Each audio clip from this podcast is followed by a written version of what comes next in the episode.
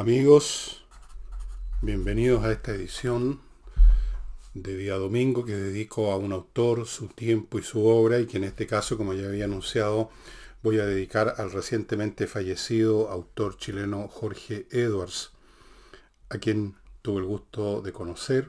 Ya les voy a mostrar algo que me escribió en un libro. Y antes de entrar, eso sí, en materia, les quiero recordar el caso de Ignacio La Guagua, que necesita el apoyo de todos nosotros, La Guagua y su familia, para que ellos puedan comprarle el remedio carísimo que se necesita para tratar su enfermedad que se llama, aquí la tengo, atrofia muscular espinal tipo 1. Nosotros ya tuvimos un caso similar. La guagua se llama Renato y el asunto resultó bien. ¿Por qué no hacer lo mismo con Ignacio? No somos los únicos. Hay unas agrupaciones de vecinos, de la familia, creo que de la ciudad. Me parece que, no me acuerdo exactamente qué ciudades donde vive la familia. No sé si era Curacaví o Curicó, no sé pero no es Santiago y ah, hay distintos grupos que se han asociado para esto y nosotros lo estamos haciendo también. Para eso se necesita transferirle plata al papá simplemente y espero que estén saliendo o vayan a salir en cualquier momento los datos a mi derecha de la cuenta corriente, el RUT, todo lo, que sea necesario para que ustedes envíen unos pesos. Em, ¿Por qué no? ¿No es cierto? Estamos hablando de una guagua que queremos que viva. Y mm, lo segundo es que este programa es posible, este programa breve, no dura más de 30-35 minutos, gracias al, apoyo de dos auspiciadores que han considerado que era bueno hacer posible un programa como este, por, aunque venga muchas menos visitas que en la semana, pero que contribuye en algo a mantener la cultura. Yo no soy un mantenedor de cultura, ni mucho menos, pero algo puedo ayudar. Soy un obrero de esa construcción infinita que es la cultura humana. Y por eso, autores que los voy escogiendo a medida de... Los voy escogiendo porque los conozco. No, no voy a escoger jamás un autor que no conozco, que no me gusta. Los autores que no me gustan, no los toco. Las cosas que no me gustan, eh, no, no me refiero a ellas, simplemente. Bien, vamos a los datos básicos de Jorge Eduardo cuyos detalles biográficos usted puede ver en Wikipedia, en cualquier parte, pero para darle lo básico, Jorge Edward nació en 1931, es vástago de una familia de abolengo, los Edward. Hay varios ramales de la familia de los Edward que llegaron originalmente al país en su momento. Hay distintas eh, líneas familiares, por supuesto, como ocurre con toda la familia. Y no sé si todas, pero eh, tienen una, han tenido una cierta prestancia o presencia en lo que podemos llamar eh, las clases altas o medias altas, no sé. Eh, nació en buena, digamos, en una buena situación, en 1931.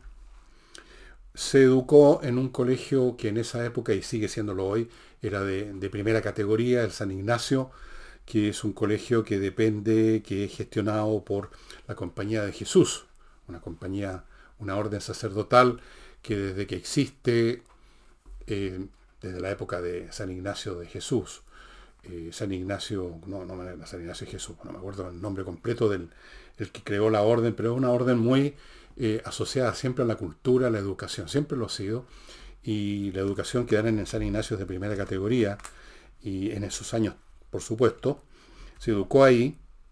Posteriormente, en el año 1950, ya tenía 19 años, entró a estudiar Derecho en la Universidad de Chile, ignoró, no parece ese dato, si terminó la carrera, me imagino que la terminó, porque después, en 1954, haciendo uso, me imagino, de, de su prestancia, de su carrera como abogado, contactos familiares o lo que sea, entró a la carrera diplomática toda su vida prácticamente estuvo vinculado al quehacer diplomático Jorge Edward. Eso ya lo empieza a distinguir de otros autores que no están, nunca están eh, asociados a actividades profesionales eh, permanentes y mucho menos tan formales como es la diplomacia. Comenzó en 1954 su carrera. El año 62 lo nombraron secretario en la embajada en París Ya estamos entonces hablando de un hombre que está de frentón involucrado en actividades eh, diplomáticas, actividades del Estado chileno. En 1962 ganó un premio literario. Ya estaba escribiendo un premio literario por unos cuentos, la categoría cuento, el Gran Premio Municipal de Literatura de Santiago en la categoría cuentos. En 1967 continúa su carrera diplomática y lo nombran jefe del Departamento para Europa Oriental. Como ustedes saben, en, los Ministerios de Relaciones Exteriores, em, en todos los sistemas dedicados a las relaciones exteriores de todos los países, que tienen distintos nombres, no se llaman Ministerio de Relaciones Exteriores, se llaman Departamentos de Estado, se llaman de distintas maneras, hay funcionarios que se dedican a mantenerse estudiando y tener y siguiendo al detalle la política de determinados países o, regiones del mundo. Se llaman desk, escritorio, el escritorio de tal parte, el escritorio de tal otro. A él entonces lo dedicaron al escritorio, al desk de países de Europa Oriental. En 1971, Allende lo nombró encargado de negocios en Cuba. Y aquí empieza una fase muy importante en la historia literaria y personal de Jorge Edward, porque, entre paréntesis, ignoro por qué Allende lo nombró eh, en un puesto en Cuba. Ignoro completamente qué posturas políticas tenía Jorge Edward en esos años, pero recordando mi propio allendismo de esos, tiempos, no era necesario en aquel entonces ser un revolucionario con barba, bigote y pistolón para ser partidario de Allende y tener una visión, llamémosla, ahora llamarían progresista, reformista, diría yo más bien, del país. Y por lo tanto, es muy posible que Jorge Edward haya, estado, haya sido cercano políticamente a Salvador Allende. En todo caso, era un funcionario de carrera ya en el mundo diplomático. Y lo nombraron entonces encargado de negocios y ahí es donde empieza a descubrir las bondades del socialismo real. Empieza a contactarse con distintas personas dentro de Cuba y empieza a hacer críticas, empieza a asociarse con críticos y en un momento dado eh, sencillamente no ya no fue persona grata en Cuba, ya no pudo seguir en ese cargo y a raíz de eso escribió uno de sus libros más conocidos, más famosos, no el mejor, pero uno de los más conocidos, que se llamó precisamente Persona non grata. En el mundo de las relaciones internacionales los estados cuando quieren que alguien ya no esté más en el país lo, llaman así, una persona que no es grata. No estamos contentos que esté acá, se tiene que ir. Pero eh, lo enviaron a París. No terminó su carrera diplomática. Lo enviaron a París como encargado. Era en esa época embajador todavía estaba vigente el gobierno de Salvador Allende, era embajador en Francia Pablo Neruda, Jorge Edgar otro literato, se conocían, y ahí en, esa, en, en ese encuentro y en la vida que llegaron a París es que se produjeron varias anécdotas que están retratadas en un libro que les voy a mostrar, y de ahí viene la anécdota que les he dicho, que les he narrado de cuando él estaba preocupado del posible alcoholismo porque le gustaba los dos el whisky y Neruda le dijo, no, no, no, si no somos alcohólicos, somos bebedores fuertes. Su libro fue prohibido en Cuba y dice la información que en Chile también. Me suena raro, no me parece que se haya prohibido el libro en Chile. Eh, qué sé yo. En cualquier caso, se ganó a partir de ese momento la enemistad de la izquierda y del mundillo literario que orbitaba alrededor de la izquierda y que era prácticamente todo el mundillo literario latinoamericano. Estamos hablando, en los años 70, todavía refulgían los resplandores de lo que a mediados de los 60 se llamó el boom literario, que hizo famoso a Julio Cortázar, a Mario Vargas Llosa, a Gabriel García Márquez, para nombrar los más conocidos, los más populares, habían otros autores también. A Jorge Edward, que conocía a estas personas, a, Cortázar, a Vargas Llosa, y creo que a García Márquez los conoció en Europa cuando estaba trabajando en la embajada. Yo no sé hasta qué grado eran amigos. En general los escritores no, tienen, no son de muchos amigos. Y Jorge Edward, por el carácter que yo le conocí, no era un hombre tampoco que entrara en relaciones muy íntimas y muy potentes. Me da la impresión, es mi sensación. Pero tenía una relación amistosa, se entiende, con todas esas personas. Recordemos que Julio Cortázar escribió su famosa libro Rayuela en Francia. y todos ellos le hicieron, le hicieron ya el quite, empezaron a hacerle el quite. En algún momento Julio Cortázar dijo, de Jorge Edward soy amigo, pero no lo quiero ver. ¿Mm?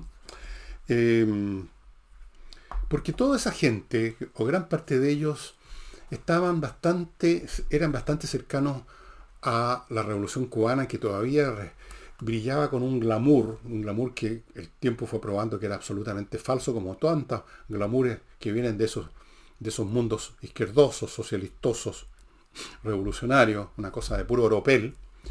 Pero había mucho literato y hasta el día de hoy mucho, mucho intelectual de izquierda, abro comillas, que se sentía cercano al izquierdismo en cualquiera de sus variantes. Y en el caso de los escritores, había también otros factores que actuaban. En primer lugar, los, en general, no todos, pero muchos escritores tienen cierta tendencia a querer refregar sus hombros con la gente del poder. No me pregunten por qué, si esto tiene que ver con la psicología de los escritores, tiene que ver con las circunstancias en que em, desarrollaron su trabajo. No, no, no lo he estudiado, no lo he visto en ninguna parte que se haya estudiado ese tema. Y fuera de eso había una cuestión de conveniencia. Cuba era glamoroso y había un premio muy importante que, otorgaban los cubanos, el premio Casa de las Américas. No había escritor chileno peruano, argentino, quien sea, que no quisiera eh, participar en los concursos, los certámenes literarios, ganarse o ser de los finalistas como mínimo del premio Casa de las Américas. Los escritores tienen algo así como de, el, niñito estudioso de, preparatoria o de primera básica que andan siempre detrás de los premios y andan escudriñándose unos a otros, yo los he visto, escudriñando, oye, ¿qué ganó este otro? En una especie de competencia, una carrera eterna por los premios. Em, entonces, se convirtió en persona no grata no solo para los cubanos, para el régimen cubano y para la izquierda, sino que para sus colegas, escritores. Se convirtió en un exilado literario, en cierto sentido, exiliado literario, eh, Jorge Edward. Vino entonces el pronunciamiento golpe militar, como usted quiera llamarlo, del 73, y de golpe entonces se acaba la carrera diplomática de Jorge Edward, por lo menos hasta ese momento, y se va a vivir a Barcelona. El año 78 regresó a nuestro país, justo eh, cuando, bueno, todavía estaba a pleno andar el régimen de Pinochet. Escribió en esos años, cuando terminó el régimen de Pinochet, Eduardo Frei, Eduardo Frei hijo, Eduardo Frei, no Eduardo Frei Montalva, sino que su hijo, que fue presidente de Chile con la concertación, lo nombró embajador ante la UNESCO, cargo que duró de 1994 a 1996. Después, el año 2010, Sebastián Piñera lo nombró embajador en Francia. O sea, su carrera diplomática partió de nuevo con gran brillo y esplendor.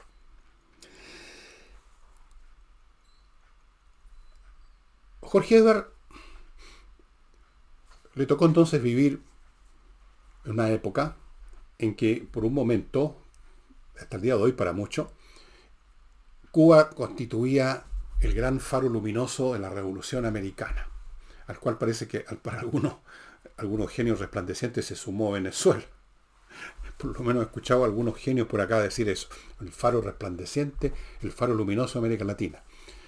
Le tocó eso, le tocó vivir en la época del boom, pero sin ser él realmente espiritualmente parte de ese boom formado por estos escritores que más o menos en, órbitas más cercanas, más lejanas, eh, giraban alrededor de Cuba, del izquierdismo, del progresismo, de la reforma, de la Alianza para el Progreso, no sé, todas esas cosas. Jorge Edward no, no por su carácter, por su formación.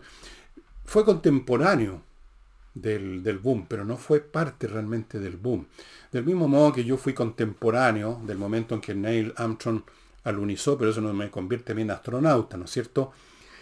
Jorge Edward, además, aunque como los demás autores que he mencionado, Cortázar, Márquez, Márquez hasta cierto punto, se alejó de esta primera fase de toda la literatura latinoamericana eh, con olor a campo, a ruralidad, y con toda razón, porque estamos hablando de años en que la, la actividad agrícola, la estructura de clases basada en la propiedad agrícola era fundamental, por lo tanto era natural que la literatura tuviera mucho de campo, de cosa rural, de guasos, de historias de fondo. Aquí en Chile tenemos un montón de autores, Eduardo Barrio, Mariano Latorre, qué sé yo. Él se separó como se separó Cortázar, etcétera, que se convirtieron como reflejo de los cambios que se vivían en América Latina, que ya dejaban de ser sociedades tradicionales y se estaban industrializando, modernizando, habían aparecido las clases medias en, fuerza. Eh, fue un escritor urbano, pero de un talante completamente distinto, completamente distinto a los Llosa, a los Márquez y a todos los demás. Completamente diferente. Pero antes de entrar a lo que yo creo que es lo que diferenció a Jorge Edward de los demás y que lo llevó a nunca ser considerado, yo creo, por, los, por el mercado literario latinoamericano, por el público lector, por la gente que compra libros de narrativa latinoamericana, nunca, nunca realmente lo ubicaron como un hombre, digamos, del, boom literario, eh, el hombre, un hombre popular como literato, eh, un novelista que se, todo el mundo se lo pensara en él de inmediato, lo recordara, siempre estuvo al margen porque no entró en sintonía con la literatura de sus demás colegas en ningún sentido. La literatura de él en su estilo y en su contenido es muy distinta.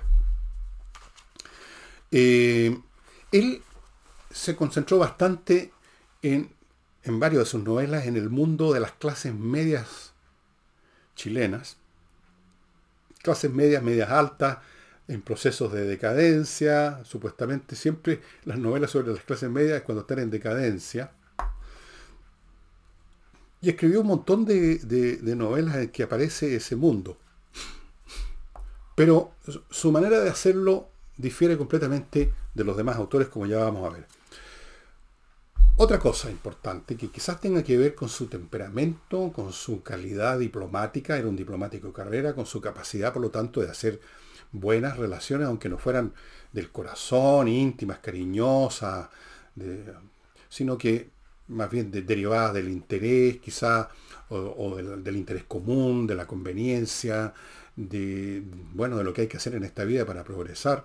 El hecho es que Jorge Edward se ganó 15 premios. Le he contado uno por uno 15 premios. Desde luego se ganó en un momento dado el Premio Nacional de Literatura, 1994. En España se ganó un premio muy importante, el Premio Cervantes, en 1999, y otros 13 premios dados, algunos por editoriales, otros por alguna localidad, muchos premios. Y sin embargo, Fíjense ustedes que cuando uno piensa en literatos hispanoamericanos, chilenos, Jorge Edward rara vez aparece en el conteo que se hace la gente. Aparecen, no sé, pues aparece Bolaño, aparece Letelier, aparece Lemebel y algunas otras personas que no conozco yo, que no, estoy muy interesado en la literatura hispanoamericana, chilena, etcétera, de actual, lo que se hace hoy en día, no, no me interesa en absoluto. Pero el nombre de Edward rara vez aparece. Es como un ave, rara en, este mundo de los 60, 70, 80, 90 hasta el día de su muerte. Y escribió mucho, no es un autor que sea poco conocido porque escribió poco, escribió mucho. Aquí, voy a, aquí anoté algunos de sus libros, El peso de la noche, un libro, un libro que tiene que ver con estas, estas estructuras sociales de clase media. Los convidados de piedra, que tiene que ver con el golpe militar.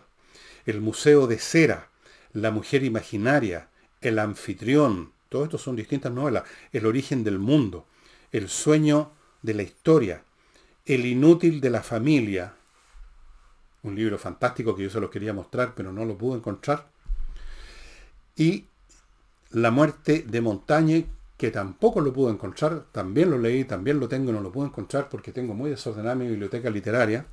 Les voy a mostrar solo un libro que tengo de él, que lo encontré.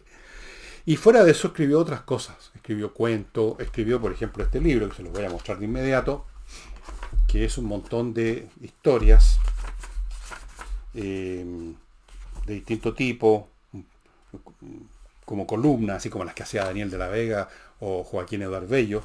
Eh, esta colección se llama El Whisky de los Poetas y me lo regaló y me lo dedicó aquí Jorge Edwards para Fernando. Un abrazo cariñoso de su amigo Jorge Santiago, marzo o mayo, creo que en mayo del 2007.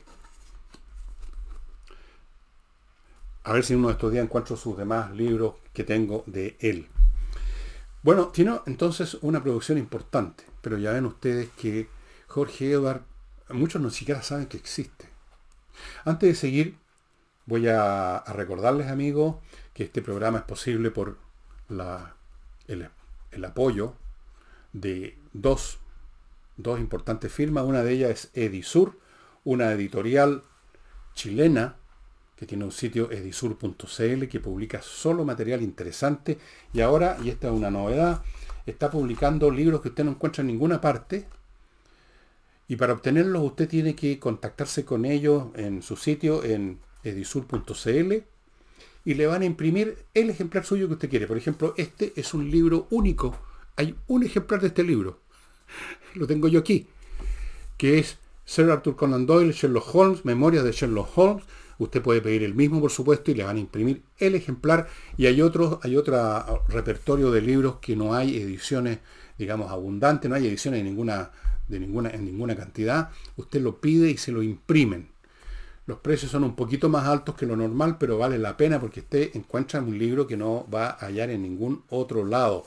Esto es un servicio que ofrece exclusivo, diría yo, en Chile, Edisur. Edisur, estimados amigos, que está haciendo posible este programa. Eh, la literatura hispanoamericana ha sido siempre con una, tiene una tendencia al barroquismo, en parte quizás por la estructura del idioma. El español tiene una tendencia a la, sobreabundancia en, su construcción, en, muchos elementos técnicos del idioma mismo, de la lengua. Eh, el caso extremo de barroquismo, diría yo, es Gabriel García Márquez y Cien años de soledad. Pero también tenemos a Leopoldo Marechal con su libro, bueno, con todos sus libros.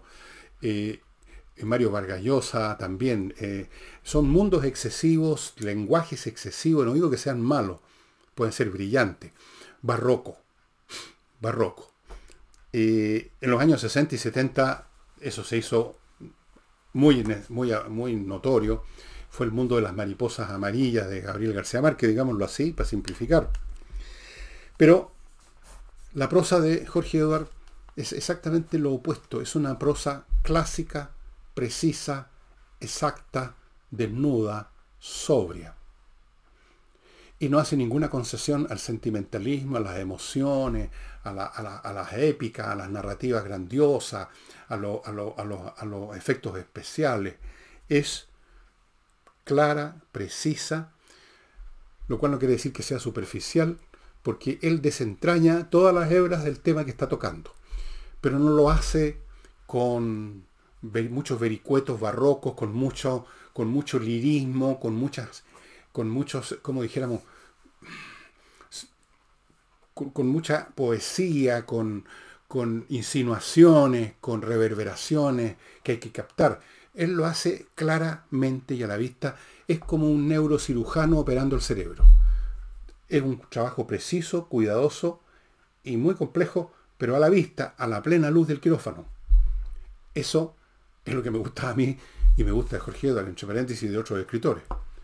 No hay en él la cosa media poética, digámoslo así, que hay que sentir, que está ahí, pero no está ahí. Uno tiene que ponerse en una especie de sintonía en un estado como de estasis, una cosa así. No, en él todo es claro. Y eso lo alejó lo ha alejado siempre, yo creo, del, de la gran masa del público lector. Jorge Edward, yo creo que es como un escritor para escritores, un poco eso. Lo que era un poco Quevedo en su tiempo, eh, Francisco de Quevedo y Villegas, entonces ustedes saben, mi tatara, tatara, tatara abuelo. Me gustaría, pero no, no creo. Y entonces, no, no tiene eso que es tan popular. No hay nada más popular en el mundo, decía un escritor, no me acuerdo el nombre, pero, y lo repite Anatole France, no hay nada más popular que las emociones. Si usted no tiene mucha emoción en lo que escriba, no importa la perfección técnica, la precisión, la inteligencia, eh, usted no le va a hacer tilín a muchos lectores.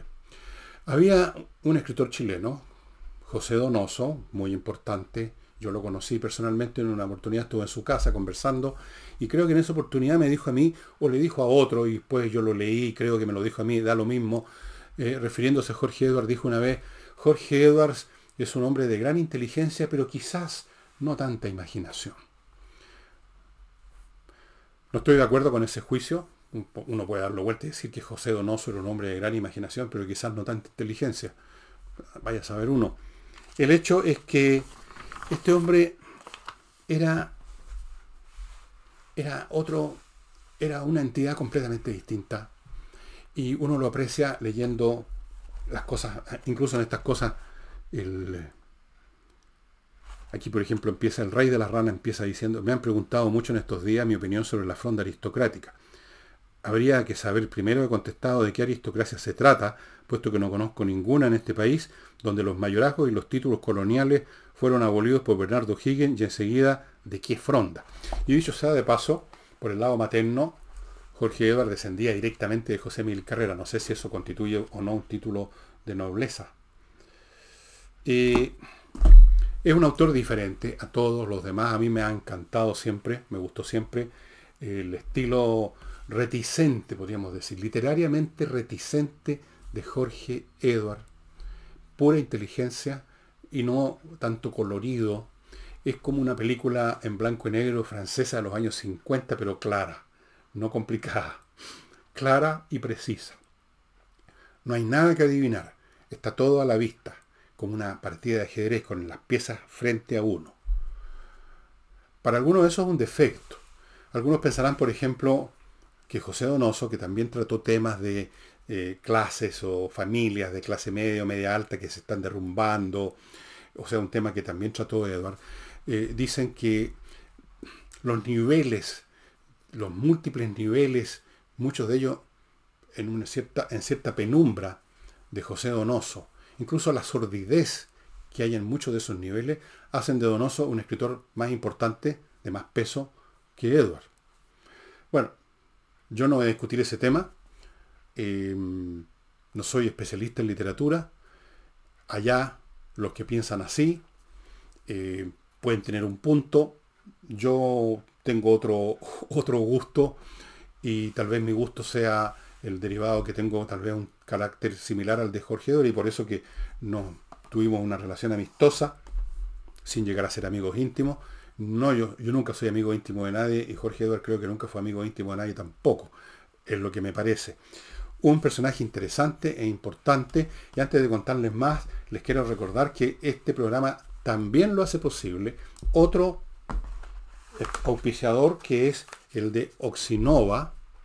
Este producto, que es un polvito, que usted abre esto, lo echa en un litro de agua, espera el tiempo que hay que esperar, si se apresura no le va a funcionar, espera una hora, una cosa así, se va a formar una colonia de bacterias, déjela ahí que repose, que crezcan y en su momento échelas allí donde hay malos olores, por ejemplo un pozo séptico, y los malos olores se van a acabar, no porque los tape el aroma de este polvito, sino porque esa colonia de bacterias que se forma con este polvo se come, destruye a las bacterias que producen la, el mal olor, que están en la descomposición de la materia orgánica. Entonces es un método, podríamos llamar ecológico y efectivo de destruir los malos olores por mucho tiempo es realmente espectacular el efecto. Si a usted, alguien me dijo, a mí no me resultó, no, porque no usaron bien el asunto. Uno no puede llegar a echar este polvo en un vaso de agua y echarlo al tiro, eso no va a funcionar.